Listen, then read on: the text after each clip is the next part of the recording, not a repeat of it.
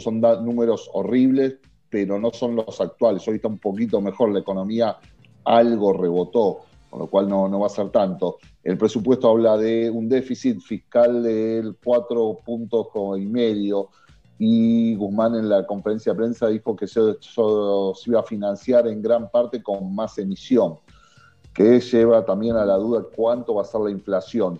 Este año se calcula va a estar 32%, 33%, y el Guzmán dijo que en el presupuesto, en realidad figura que para el 2021 vamos a tener una inflación del 29% viendo los números argentinos es una meta optimista. Sobre todo porque tuviste este año congeladas las tarifas de los servicios públicos, entonces eso es un freno grande a la inflación y también el, otro freno grande tiene que ver con la pérdida de poder adquisitivo, ¿no? O sea, de las paritarias este año van a perder contra la inflación, entonces el año que viene si se recupera un poco el poder adquisitivo y sacás del congelamiento a las tarifas, que se supone que es lo que va a pasar, bueno, eso algo de presión a la inflación le va a meter.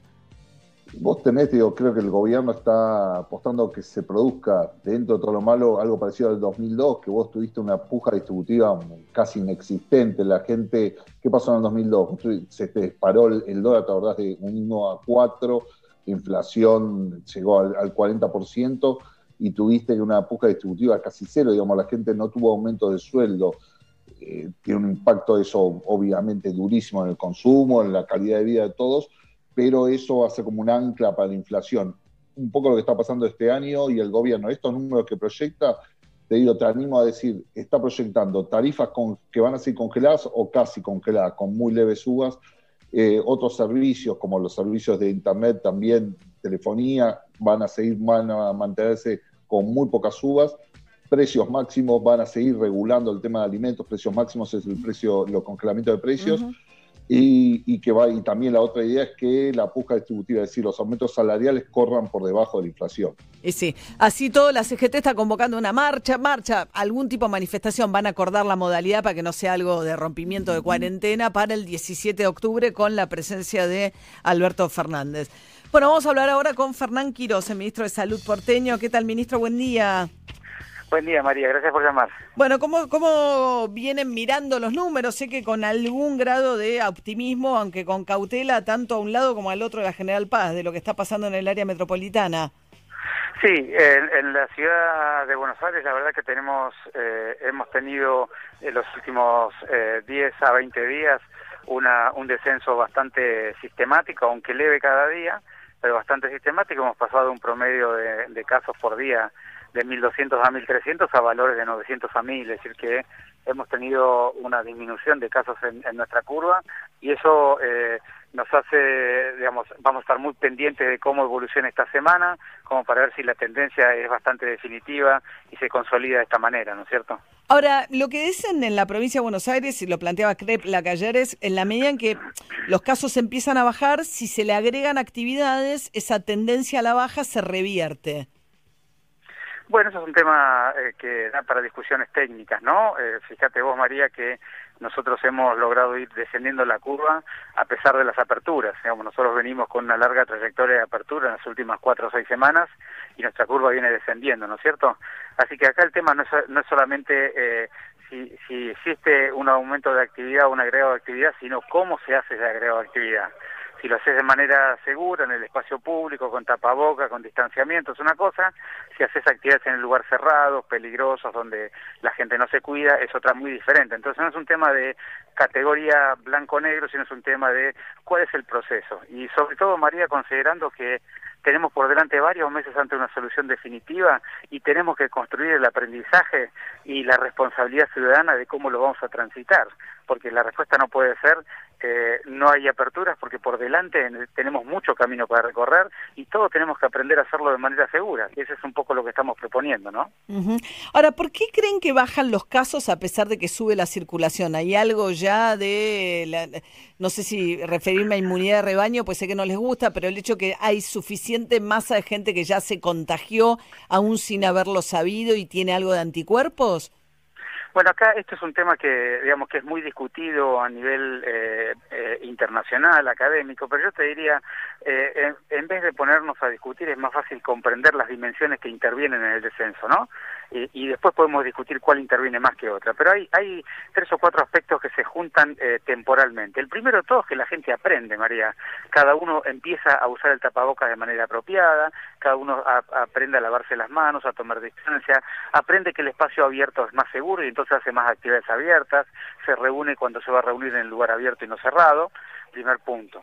Lo segundo es decir, el cambio de comportamiento ciudadano para ponerle un título grande. El segundo es la intensificación de las políticas públicas del Estado. Es decir, que nosotros cada semana que pasa intensificamos aún más el programa Detectar, aislamos a más gente, detectamos más gente, tenemos más eh, rastreadores en el territorio, encontramos la forma más eficiente de lograr llegar casa por casa, de identificar los contactos estrechos. Ahora hace dos semanas ampliamos el testeo de PCR a la totalidad de los contactos estrechos, no importa que tenga síntomas o no, es decir, todas las políticas de Estado para eh, rastrear, aislar y, eh, y detectar se van intensificando. y el tercero es el que vos decís, por supuesto que digamos, cada vez que eh, mayor cantidad de personas se han recuperado, son de alguna manera una protección o bloquea o dificulta la circulación viral, porque cada recuperado es un pequeño escudo para que ese virus por él no pase y por lo tanto a través de él no llegue a otra persona. De manera que la combinación de esos fenómenos son los que han pasado en todas partes del mundo.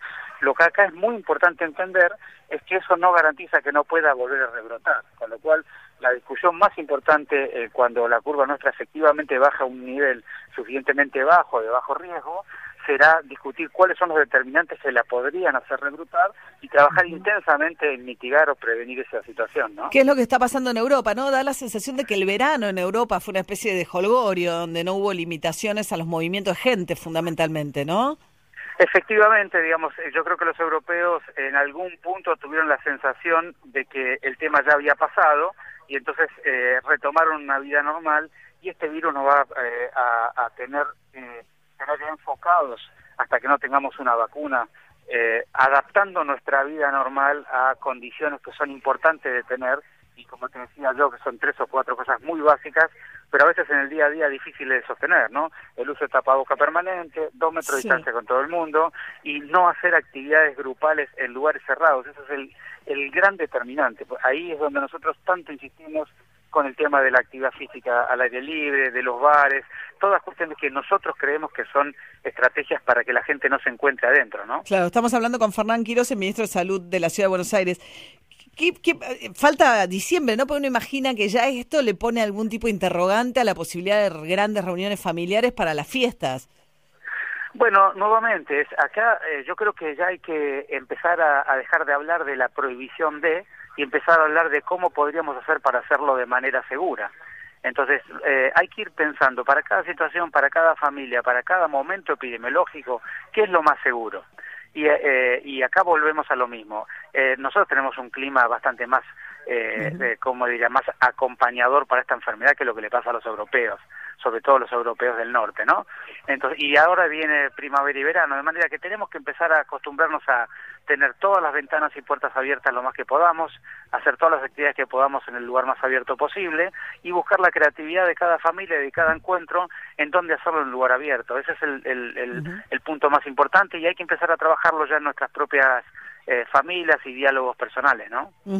Sí, hay una recomendación ahora que comentábamos más temprano de la Organización Mundial de Salud para cuando venga el verano de prestar atención que el aire acondicionado puede ser una pésima idea, ¿no? Que, que recircule el mismo aire viciado es fundamental, sobre todo eh, no en la propia familia, ¿no es cierto? Porque allí vos ya tenés el contacto, sobre todo en lugares públicos o en lugares eh, no habituales donde estás con más que tu familia, el aire acondicionado es un elemento importantísimo por lo que vos decís. Eh, en, en, el formato eh, recirculación es altamente peligroso. Acá Juli Rofo quiere hacer una pregunta, Juli. Ministro, buen día. Eh, hoy empieza una campaña de vacunación para chicos de 5, 6 y 11 años. ¿Cuál cree que va a ser el nivel de adhesión y qué hay que hacer para que efectivamente se vayan a vacunar ante este descenso que estuvimos viendo? Bueno, nosotros hicimos una campaña para la gripe al principio de la pandemia que para poder eh, que la gente pueda sentirse segura y se acerque a los lugares, lo hicimos bien descentralizado, bien cerca de los barrios y en muchos dispositivos que estaban en las escuelas y en los lugares eh, territoriales de muy bajo riesgo.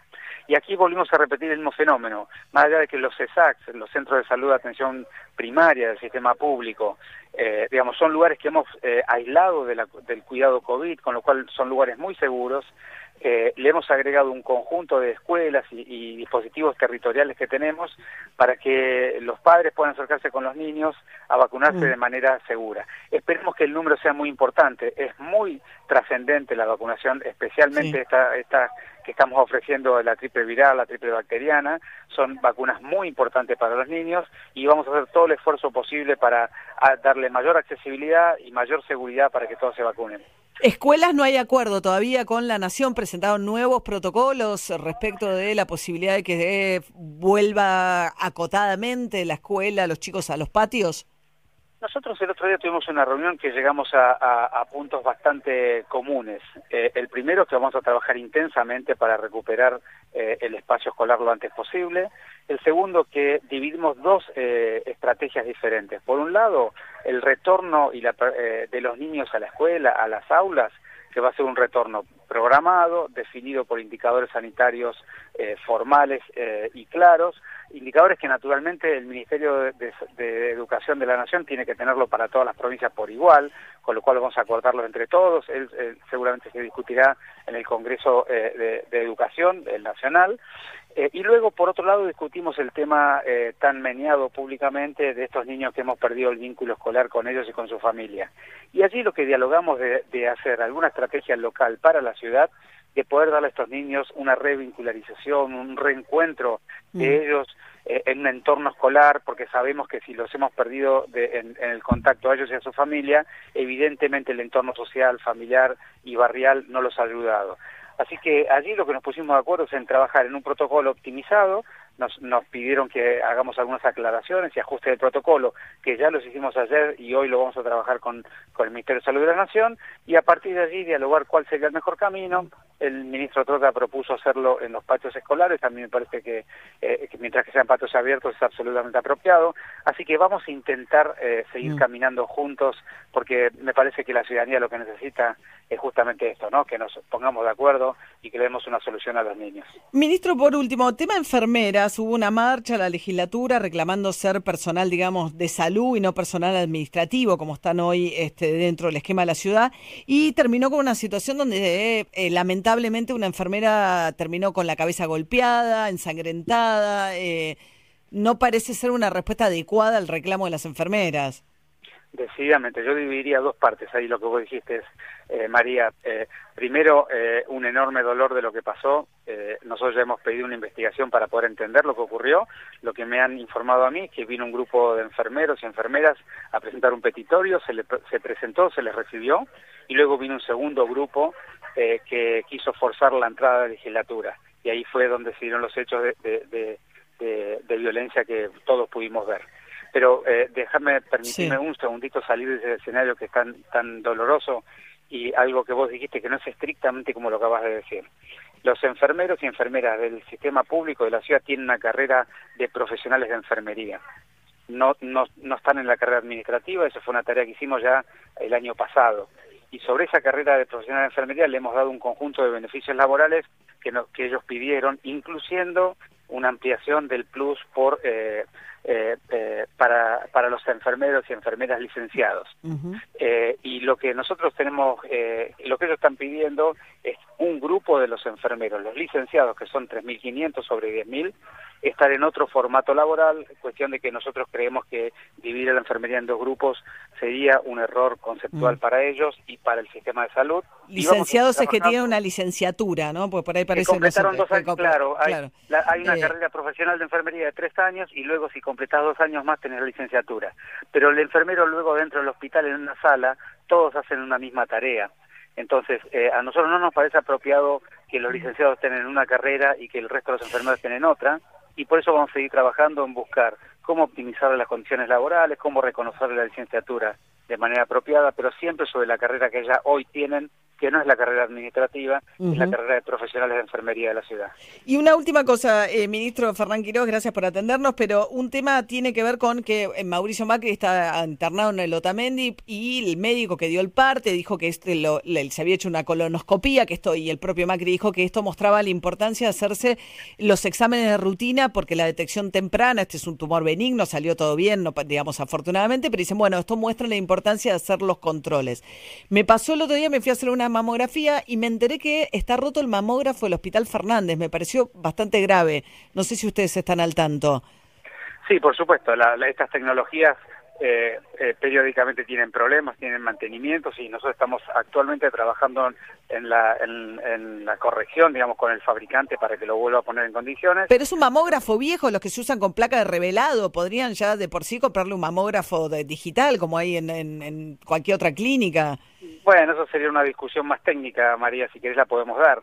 Vos sabés que el mamógrafo eh, digital primario eh, no tiene, digamos, en, términos del, del, rédito diagnóstico es exactamente el mismo que el mamógrafo con placa. Eh, y, digamos, el, el, valor económico está en el rango de 20 veces más caro. De manera que es un tema de, asignación. Está bien, pero tenemos uno de los principales hospitales públicos de la ciudad de Buenos Aires sin mamógrafo, lo cual es un... eso, pero son dos cosas diferentes, ¿no? Una cosa que tenga su mamógrafo y otra cosa que tenga que ser digital. No, está bien, ok, por eso, pero digo, pero mientras tanto, más allá de la discusión técnica si tiene que ser digital o no, la situación es eh, llamativa. Eh, pero vos podrás comprender que toda tecnología se puede romper y hay que corregirla y, volverla a poner operativa, eso es lo que está ocurriendo allí. Pero tenemos otros hospitales con otros mamógrafos, digamos, si, si digamos, el, sistema público es una red, no es eh, un hospital solamente.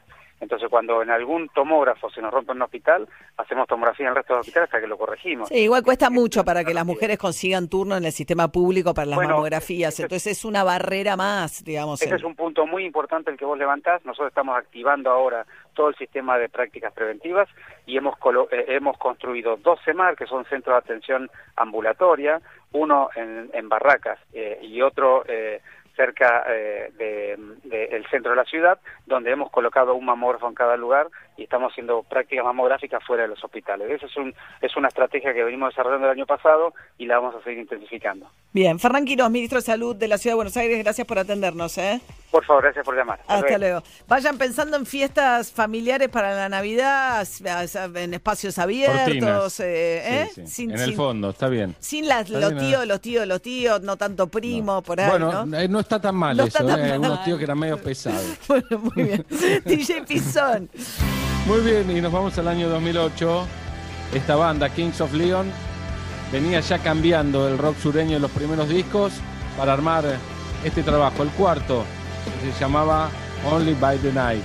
El tema, uno de los más conocidos y que fue premiado con un Grammy, Use Somebody.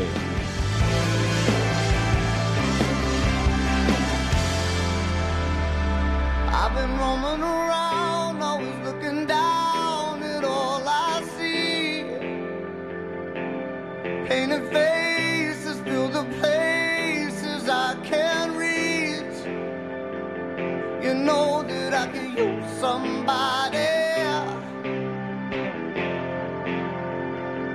You know that I could use somebody. Someone like